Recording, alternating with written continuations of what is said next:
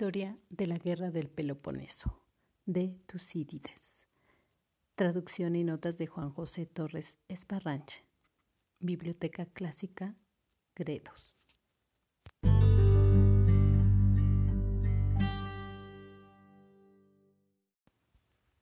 Primer año de guerra.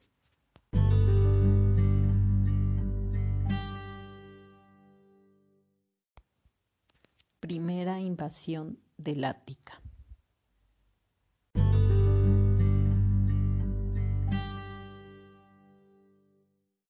El ejército peloponesio se congrega en el istmo. Los lacedemonios, inmediatamente después de los hechos de Platea, ordenaron a las ciudades del Peloponeso y de los aliados del exterior que prepararan un ejército y las provisiones apropiadas para una expedición fuera del país dado que su intención era invadir el Ática. A medida que los preparativos de cada ciudad estuvieron listos en el tiempo señalado, las dos terceras partes de las fuerzas de cada ciudad se fueron concentrando en el istmo. Y cuando estuvo reunido todo el ejército, Arquidamo, el rey de los lacedemonios, que estaba al frente de esta expedición, convocó a los generales de todas las ciudades, así como a los jefes principales y a los hombres más distinguidos, y les exhortó de este modo.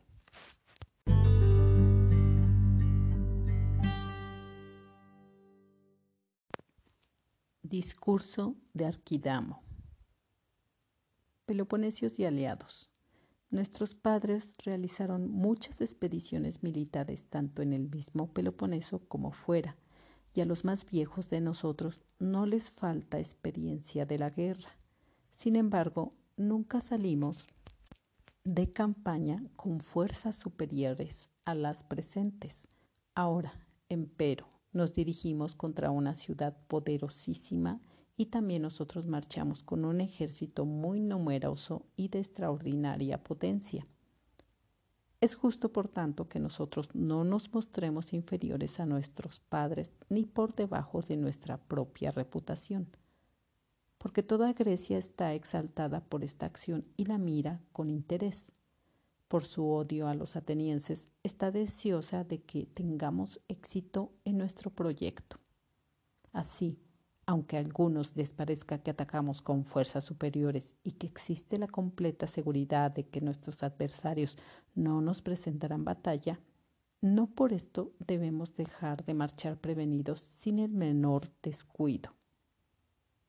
Los jefes y los soldados de cada ciudad deben siempre aguardar, cada uno por su parte, a toparse con algún peligro.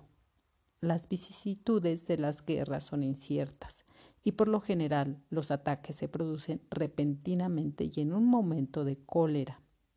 Y con frecuencia un ejército menos numeroso que actúa desde el temor se enfrenta con más éxito a fuerzas más numerosas. Debido a que éstas, por su desprecio del enemigo, se encuentran desprevenidas. En territorio enemigo es preciso marchar con la confianza en el corazón, pero ante la acción es menester prepararse con temor. Es así como se tendrá más valor para atacar al adversario y más seguridad frente a sus ataques.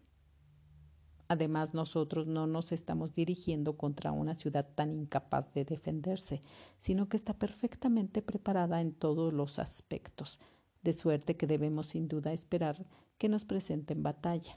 Y si no se ponen en movimiento ahora que todavía no estamos allí, lo harán cuando nos vean en su territorio, devastando y destruyendo sus bienes. Porque cuando se es víctima de una desgracia insólita, descubrirlo con sus propios ojos y en flagrante encoleriza a todo el mundo. Y quienes tienen menos tiempo para calcular se ponen en acción con más coraje. Y de los atenienses más que de otros puede esperarse esta conducta dado que pretenden dominar a los demás y devastar en sus incursiones el territorio ajeno más que contemplar la devastación del propio. Así, puesto que marchamos contra una ciudad tan poderosa y vamos a procurar a nuestros antepasados y a nosotros una fama extraordinaria, para bien o para mal. Según sea el resultado, seguid por donde se os conduzca poniendo la disciplina y la cautela por encima de todo y obedeciendo rápidamente las órdenes, pues no hay nada más hermoso y que inspire más seguridad que el hecho de ser muchos y mostrarse sujetos a una disciplina única.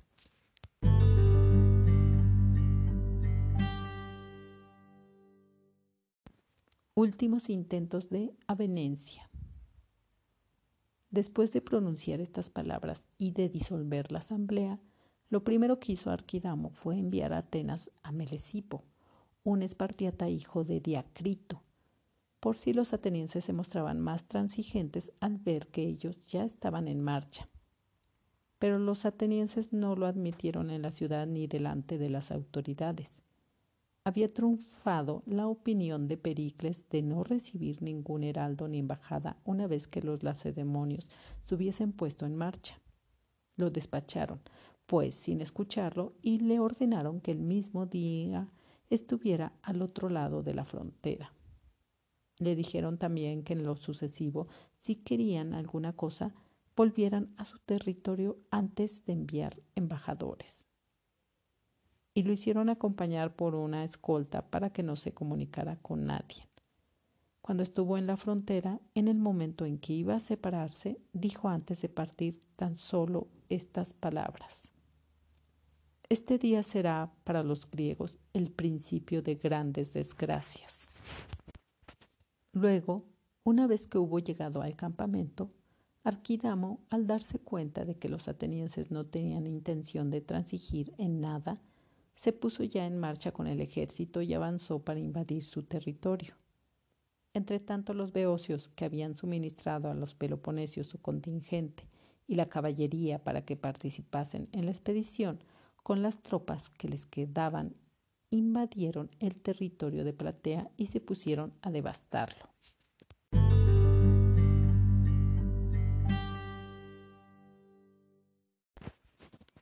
Política de Pericles sus consejos a los atenienses, los recursos de Atenas.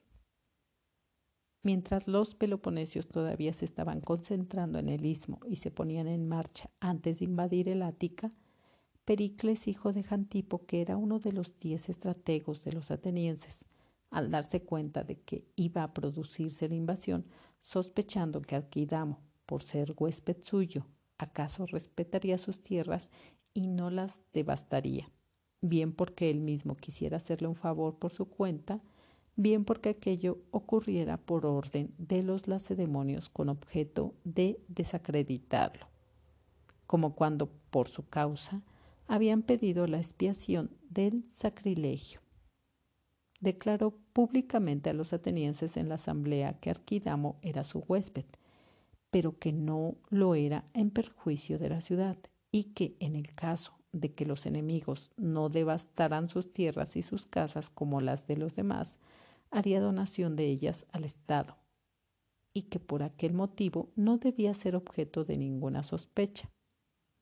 Respecto a la situación actual, repitió los mismos consejos que les había dado anteriormente. Prepararse para la guerra y recoger dentro de la ciudad lo que tenían en los campos, no salir a presentar batalla, sino entrar en la ciudad y defenderla, equipar la flota en la que radicaba su fuerza y tener en su mano a los aliados, pues la fuerza de Atenas, les decía, dependía de las entradas de dinero procedente de los aliados y, en la guerra, las victorias se debían en su mayor parte a un plan inteligente y a las reservas de dinero les exhortó a tener confianza, dado que por lo general llegaban a la ciudad 600 talentos de tributo cada año, de parte de los aliados, sin contar con los otros ingresos. De este modo, pues con la consideración de sus recursos, les dio confianza. En cuanto a los hoplitas, tenían trece mil, sin contar los que servían en las fuertes, y los dieciséis mil que montaban guardia a lo largo de las murallas. Tal era, en efecto, al principio, el número de hombres destinados a la defensa cuando el enemigo efectuaba una invasión, estaba formado por los hombres más viejos y los más jóvenes y por los metecos que eran oplitas. Hizo ver también que había mil doscientos jinetes, comprendidos los arqueros a caballo, mil seiscientos arqueros y trescientas trirremes, en estado de hacerse a la mar. Estas, y no inferiores a estas en ningún aspecto, eran las fuerzas de los atenienses cuando iba a producirse la primera invasión de los peloponesios y se rompían las hostilidades.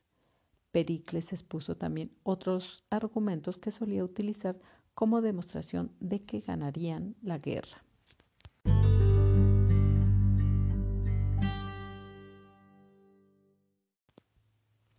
Los atenienses organizan su defensa concentrándose en la ciudad.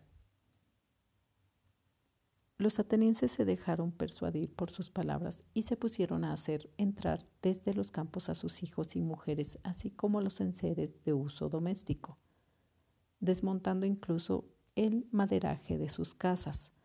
Los rebaños y los animales de Tiro los enviaron a Eubea y a las islas cercanas. El traslado, empero, lo realizaban a disgusto, debido a que la mayoría tenía desde siempre la costumbre de vivir en el campo.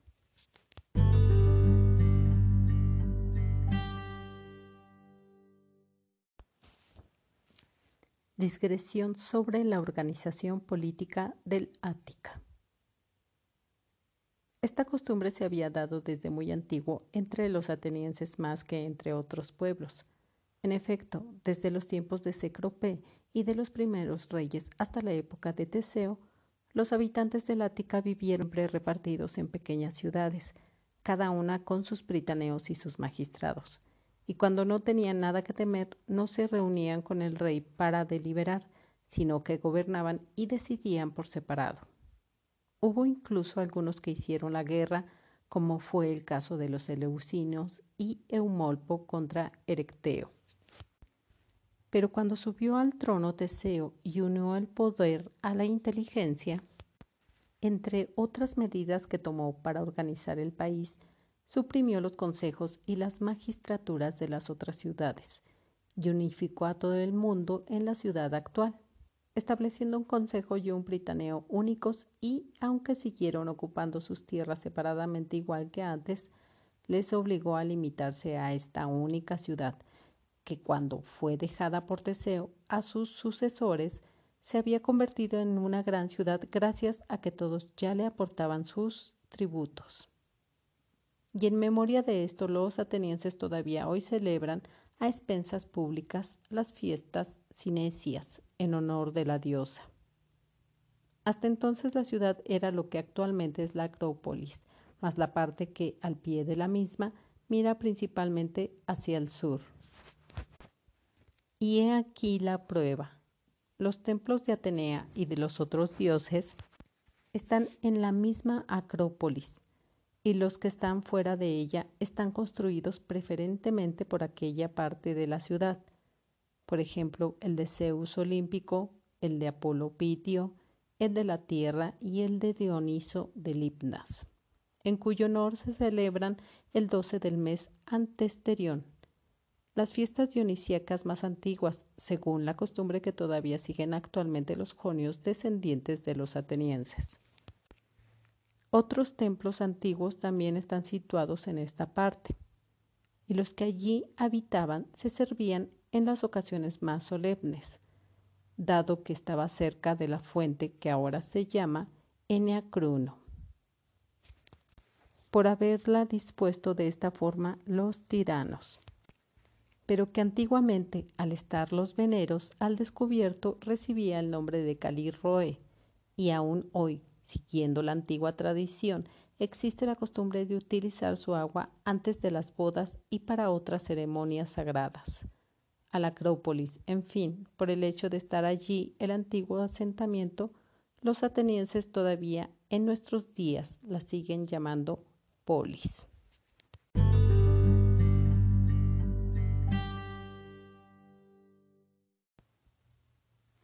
Pesar de los atenienses al tener que abandonar sus campos. Así pues, los atenienses durante mucho tiempo compartieron la vida en el campo en un régimen autonómico, y una vez que se unificaron políticamente, aún así, la mayor parte de ellos, tanto antiguamente como después, hasta nuestra guerra, siguieron viviendo en los campos con toda su familia, debido a la fuerza de la costumbre. Por esto no procedieron de buen grado a los traslados máxime cuando hacía poco que habían vuelto a poner en marcha sus casas después de las guerras médicas. Estaban apesumbrados y soportaban mal el dejar sus casas y sus templos, que siempre habían sido suyos como una herencia de sus padres desde los tiempos de una antigua organización política, teniendo que cambiar de modo de vida y debiendo abandonar cada uno nada menos que su propia ciudad.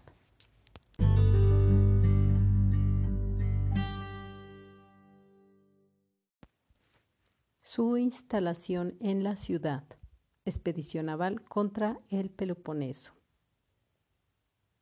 Y cuando llegaron a la capital eran pocos los que tenían su casa o encontraban alojamiento en casa de amigos o parientes. La mayoría se instalaron en los sitios deshabitados de la ciudad y en todos los templos y santuarios de los héroes, salvo la Acrópolis, el Eleusinio y otros lugares bien cerrados incluso el llamado Pelárgico, situado al pie de la Acrópolis, sobre el que pesaba una maldición que prohibía habitarlo, del mismo modo que también lo impedía un final de verso de un oráculo pítico que decía, el Pelárgico está mejor desocupado. A pesar de esto, debido a la necesidad del momento, fue totalmente utilizado como alojamiento. Me parece que el oráculo se cumplió en orden inverso al que se esperaba, es decir, que las desgracias no sobrevinieron a la ciudad a causa de la instalación ilícita, sino que la necesidad de la ocupación fue debida a la guerra. El oráculo no hablaba de la guerra, pero preveía que el lugar no sería jamás ocupado para bien. También se instalaron muchos en las torres de las murallas y en otros sitios como podía cada uno. La ciudad, en efecto, no tuvo cabida para todos los que concurrieron. Luego, repartiéndose el sitio, ocuparon los muros largos y la mayor parte del Pireo. Al mismo tiempo también se cuidaban de la guerra, reuniendo aliados y preparando una expedición de cien naves contra el Peloponeso. En este punto estaban, pues, los preparativos de los atenienses.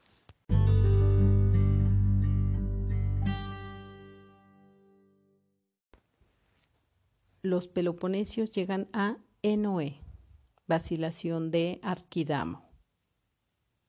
Entre tanto, el ejército de los peloponesios seguía avanzando y el primer lugar del Ática al que llegó fue Enoé, por donde iban a lanzar la invasión.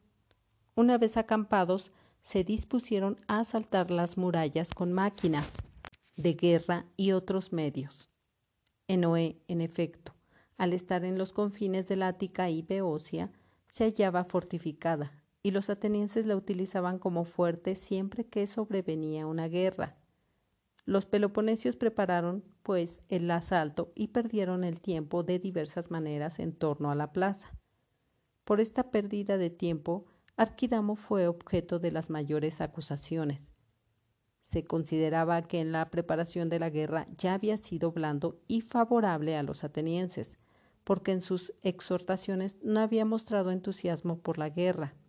Y cuando se reunió el ejército, la detención que se produjo en el istmo y la lentitud en la marcha posterior fueron motivo de que se le censurara, pero sobre todo lo fue el retraso de Enoé.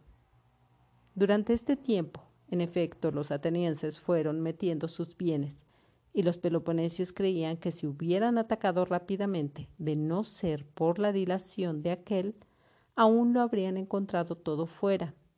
En tal estado de irritación contra Arquidamo se hallaba el ejército durante la espera. Pero él, en la esperanza, según dice, de que los atenienses, al estar su tierra todavía intacta, transigirían y se resistirían a permitir que fuera devastada se retardaba.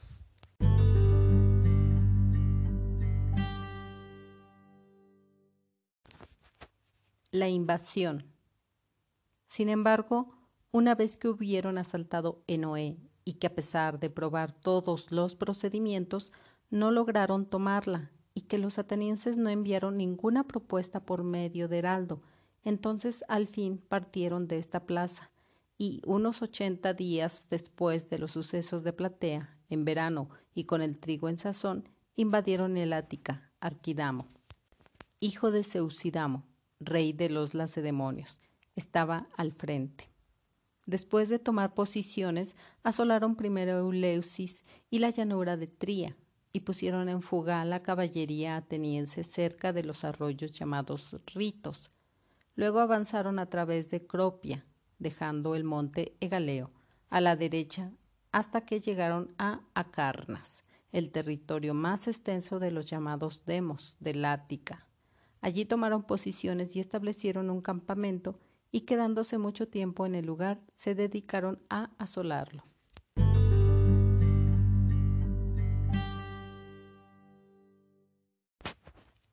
Arquidamo decide permanecer en Acarnas. Se dice que la idea de Arquidamo al permanecer en Acarnas en orden de batalla, sin bajar a la llanura durante aquella invasión, era la siguiente. Según sus cálculos, cabía que los atenienses que contaban con todo el vigor de una juventud numerosa y que estaban preparados para la guerra como nunca lo habían estado, efectuaran una salida y no permitieran que su tierra fuera devastada. Así una vez que no le salieron al encuentro en el Leusis y en la llanura de Tría, hizo la prueba instalándose en Acarnas, por ver si salían. El lugar le parecía idóneo para acampar y creía además que los acarnienses, que constituían un elemento importante de la ciudad, eran tres mil hoplitas. No permitirían que sus bienes fueran destruidos e incitarían al combate a todos los demás. Y si durante aquella invasión los atenienses no salían a combatir, pensaba que en el futuro ya podía asolar la llanura y llegar hasta la misma ciudad con menor inquietud, puesto que los acarnienses, una vez despojados de sus bienes, no estarían igualmente dispuestos a arriesgarse por el territorio de otros. Y se instalaría la discordia en el ánimo de los atenienses. Con esta intención, Arquidamo estaba en Acarnas.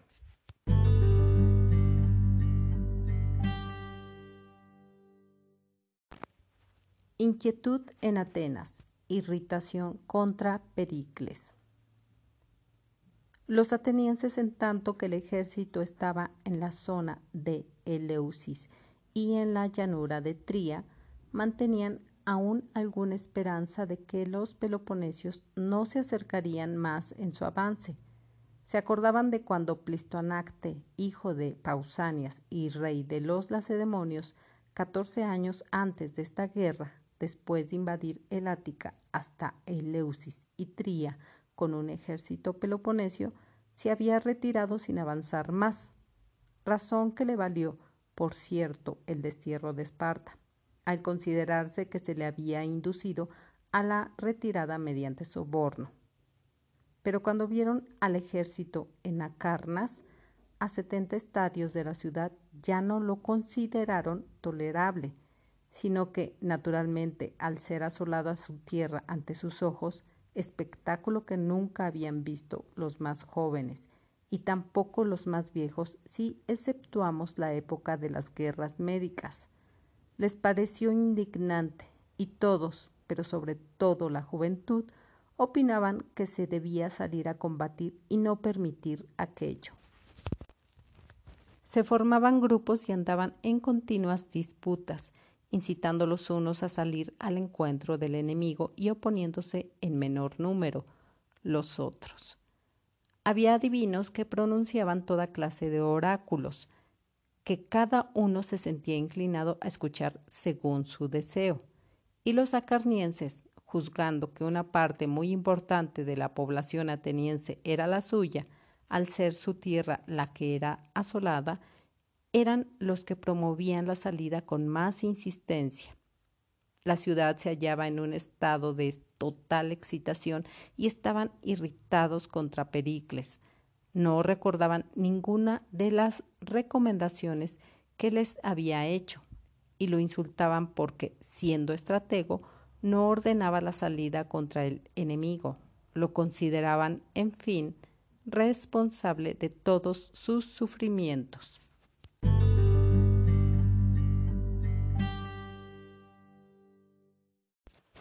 Pericles mantiene su estrategia. Combates de caballería. Pericles, viéndolos disgustados por aquella situación y con unos propósitos que no eran los mejores, y convencido, por otra parte, de que su idea de no salir contra el enemigo era acertada, no los convocaba ni a la asamblea ni a ninguna reunión para evitar que se equivocaran al reunirse con más cólera que juicio. Se cuidaba a sí mismo de la ciudad y la mantenía en calma tanto como podía. No obstante, hacía salir constantemente a la caballería para impedir que las cabalgadas procedentes del ejército enemigo se lanzaran sobre los campos cercanos a la ciudad y los arruinaran. Y en Frigia tuvo lugar una escaramuza entre una unidad de la caballería ateniense con refuerzos tesalios y la caballería beocia. En ella los atenienses y tesalios no llevaron la peor parte, hasta que acudieron los soplitas en auxilio de los beocios y los pusieron en fuga. Los tesalios y atenienses tuvieron algunas pérdidas, no muchas, pero pudieron retirar los muertos el mismo día sin mediar tregua y los peloponesios al día siguiente levantaron un trofeo. Estos refuerzos tesarios fueron enviados a los atenienses en virtud de su antigua alianza. Llegaron a Atenas fuerzas de Larisa, Farsalo, Piracia, Cranón, Piraso, Girtón y Feras. Estaban al frente de ellas Polímedes y no de Larisa, cada cual por su partido, y de Farsalo Menón. También los contingentes de las otras ciudades tenían sus respectivos jefes.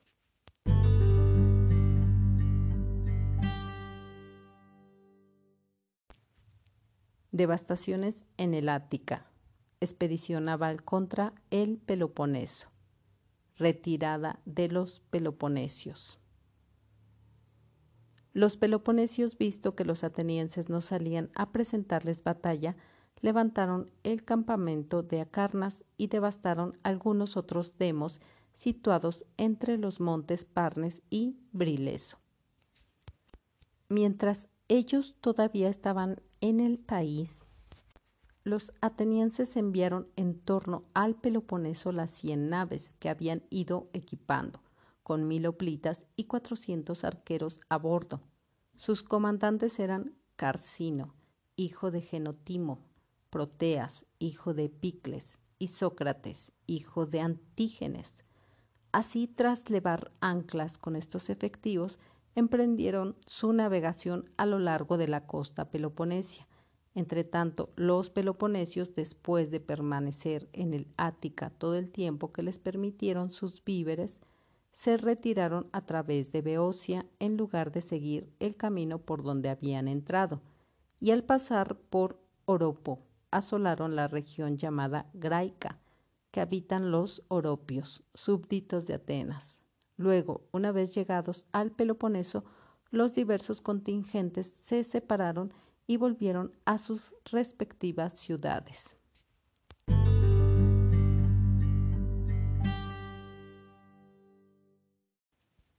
Precauciones de los atenienses. Después de retirarse los peloponesios, los atenienses establecieron puestos de vigilancia por tierra y por mar en las zonas que querían mantener vigiladas durante toda la guerra. Decidieron asimismo retirar mil talentos del dinero de la Acrópolis e instituir con ellos un fondo de reserva que no debía gastarse con el resto se haría la guerra, y para quien propusiera o pusiera a votación tocar este dinero para otro fin, sin que se diera el caso de que el enemigo atacara la ciudad con fuerzas navales y fuera preciso defenderse, decretaron la pena de muerte. Juntamente con este dinero también crearon una reserva de cien triremes, las mejores de cada año, con sus trierarcos correspondientes. Ninguna de ellas debía ser utilizada para otro fin que no fuera para defenderse del mismo peligro en caso de necesidad, juntamente con el dinero.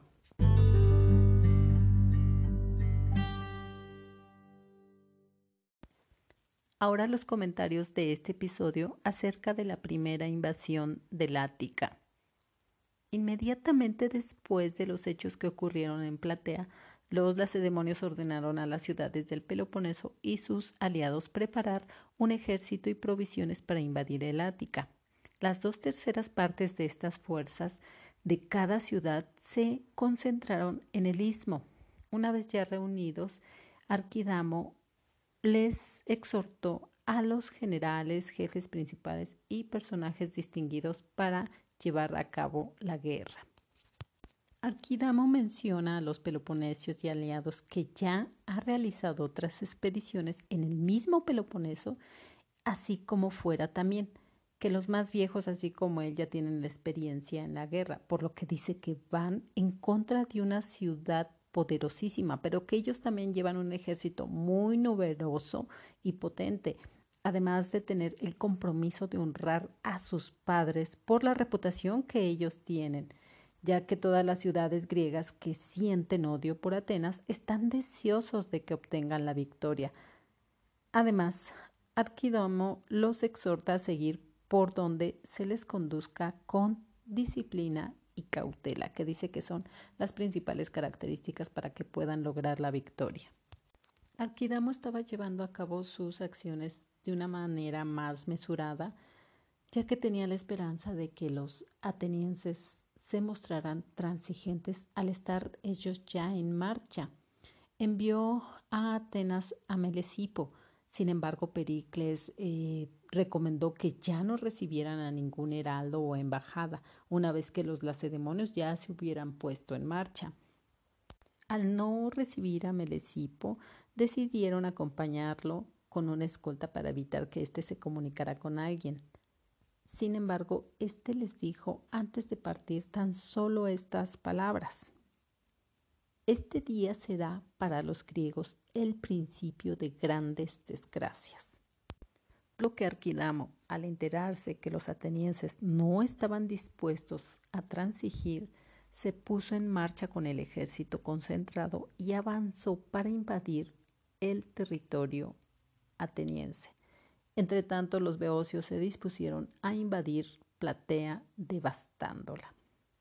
Mientras que los peloponesios ya estaban dispuestos a invadir el Ática, Pericles declaró a los atenienses en una asamblea antes de esta invasión que Arquidamo era huésped suyo, que él posiblemente respetaría sus tierras y no las devastaría para que así no fuera objeto de sospecha al devastar la tierra y bienes de los demás ciudadanos, ya que para los griegos la hospitalidad era una costumbre muy arraigada con vínculos religiosos y con beneficios políticos. Además, volvió a reiterar los consejos que ya les había dado anteriormente que se prepararan para la guerra, recogerlo del campo y resguardarse dentro de la ciudad, así como defenderla, equipar la flota y tener en su mano a los aliados, ya que mencionaba que la fuerza de Atenas radicaba en un plan inteligente y a las reservas de dinero, por lo cual debían tener confianza por contar con los recursos monetarios suficientes para sostener la guerra. Los atenienses empezaron a movilizarse de acuerdo a la estrategia que propuso Pericles, entonces la población de los campos se resguardó en la ciudad con sus enseres, pero los animales fueron enviados a la isla de Eubea y a otras islas cercanas. aunque esto lo hicieron a disgusto los pobladores, ya que ellos desde siempre tenían la costumbre de vivir en el campo. Por lo que Tucídides menciona que una discreción sobre la organización política del Ática, donde decía que esta costumbre de vivir desde siempre en el campo estaba dada desde la época antigua en los tiempos de Cecrope y los primeros reyes hasta la época de Teseo. Los habitantes del Ática vivían repartidos en pequeñas ciudades, cada uno con los pritaneos, que eran las casas de los presidentes y sus magistrados. No era necesario que ellos se reunieran con el rey para deliberar, sino que gobernaban y decidían por separado. Una vez que Teseo subió al trono, unió el poder a la inteligencia para organizar el país de tal manera que suprimió los consejos y magistraturas de las otras ciudades y lo unificó en la ciudad de Atenas, estableciendo un consejo y pritaneo únicos. Pero aún así seguían ocupando sus tierras separadamente igual que antes. Así los atenienses que vivieron siempre la vida del campo eh, lo hicieron con un régimen autonómico y una vez unificado políticamente, siguieron viviendo aún así la mayor parte de ellos en el campo. Por esto es que no les fue grato que se tenían que trasladar a la ciudad de Atenas además de que después de las guerras médicas habían vuelto a recuperar sus casas, debían abandonar estas nuevamente, así como sus templos, que era el legado de sus padres. Entonces, al llegar a la ciudad de Atenas, fueron pocos los que lograron realmente instalarse en casas de amigos o parientes. Tuvieron que ocupar lugares deshabitados, templos, santuarios e incluso el pelárgico, la cual era una fortificación ciclopea en torno a la Acrópolis. Para esta fortificación existía una maldición que prohibía habitarlo, así como por el final de un verso pítico que decía, el pelárgico está mejor desocupado. Tucídides menciona que quizás el oráculo se cumplió en orden inverso a lo que se esperaba, ya que preveía que el lugar no sería jamás ocupado para bien. Por lo tanto, la ciudad no tuvo la capacidad suficiente para la ocupación de sus habitantes y además al mismo tiempo se cuidaban de la guerra, reuniendo aliados y preparando una expedición naval al Peloponeso. La primera ciudad a la que llegó el avance peloponeso fue Enoé, Acamparon y asaltaron la fortificación. Aquí perdieron tiempo en torno a esta plaza, a la que Arquidamo fue sujeto de acusaciones por considerarse blando y favorecer a los atenienses, por no mostrar entusiasmo por la guerra, retrasar la reunión de las fuerzas, así como su avance y el retraso en este lugar de Noé. Durante este tiempo permitió a los atenienses reunir sus bienes y resguardarse dentro de la ciudad, la cual pudo haber sido oportunidad para que el ataque peloponesio lo llevaran a cabo, por lo cual el ejército se hallaba irritado contra Arquidamo, pero él estaba con la esperanza de que los atenienses aún así todavía transigieran al no ver aún dañado su territorio y evitar que fuera devastado.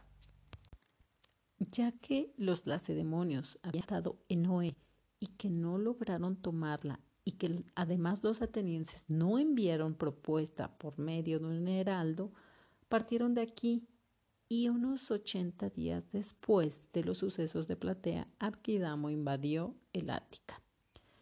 Después de asolar varias ciudades, llegaron a Acarnas, establecieron un campamento y se dedicaron a asolarlo.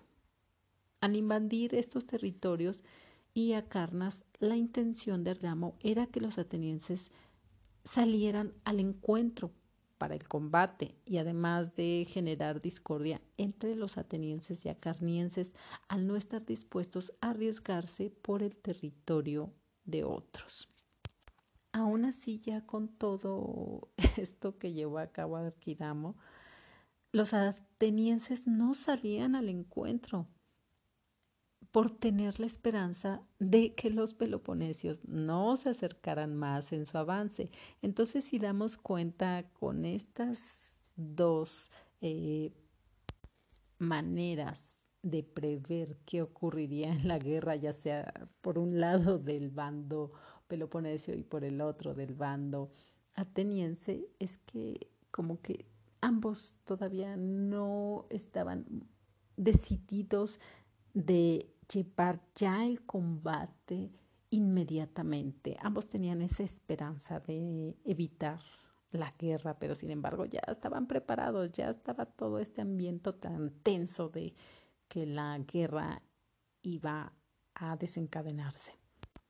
Cuando los ciudadanos vieron el ejército en Acarnas, muy cercano a Atenas, ya no consideraban tolerable esta situación, sobre todo por los jóvenes, al considerarlo indignante y que debían salir al combate. Se encontraban excitados, además de irritados hacia Pericles por no permitir la salida al combate. Pericles, al verlos disgustados, convencido de que su estrategia era la mejor al no salir a enfrentar el enemigo, evitaba convocar a asambleas o reuniones. Procuraba cuidar la misma ciudad y mantenerla en calma. Solo se permitía la salida de la caballería para evitar que las cabalgadas de los enemigos arruinaran los campos cercanos a la ciudad. En Frigia hubo una escaramuza donde la caballería ateniense y Tesalia tuvieron algunas pérdidas, levantando al otro día un trofeo los peloponesios. Al ver en Acarnas que los atenienses no salían a presentar la batalla, los peloponesios decidieron levantar el campamento y devastaron algunos otros pueblos. Mientras esto ocurría, los atenienses enviaron una expedición naval en torno al Peloponeso la cual pues era una de sus mayores fortalezas. Los peloponesios se retiraron del Ática hasta que sus víveres se lo permitieron a través de Beocia, pasando por Oropo, asolando la región de Graica, los cuales eran súbditos de Atenas. Al llegar al Peloponeso, los diversos contingentes se separaron y volvieron a sus respectivas ciudades. Esto pues solamente muestra que los peloponesios pues no tenían los suficientes víveres al movilizarse, que pues definitivamente dependían de esta situación. Así los atenienses tomaron sus respectivas precauciones, primero poniendo puestos de vigilancia por tierra y mar en zonas que querían mantener vigiladas durante toda la guerra. Otra de las situaciones que decidieron hacer fue instituir un fondo de reserva con el cual lo usarían solamente en caso de necesidad, así como también tendrían una reserva de 100 trirremes equipados. No serían utilizados para otro fin que no fuera para defenderse del mismo peligro. Y si de alguna manera alguien tomaba la decisión de usarlos con otro fin, se decretaba la muerte. Así los atenienses mostraban la capacidad de riqueza que tenían tan enorme, tanto que podían tener una reserva y no solamente monetaria, también de recursos de guerra, lo cual pues no era posible para los peloponesios y lo vimos porque se retiraron a su territorio en esta primera invasión alática. Entonces, aún así, la situación ya está muy tensa, eh, está ya casi, casi a punto de desencadenarse esta guerra que llevaría a una situación que involucraría a todo el territorio griego. Vamos a seguir continuando con este maravilloso relato. Agradezco infinitamente que me escuchen y continuamos con la guerra del Peloponeso de Tucídides. Gracias, gracias, gracias.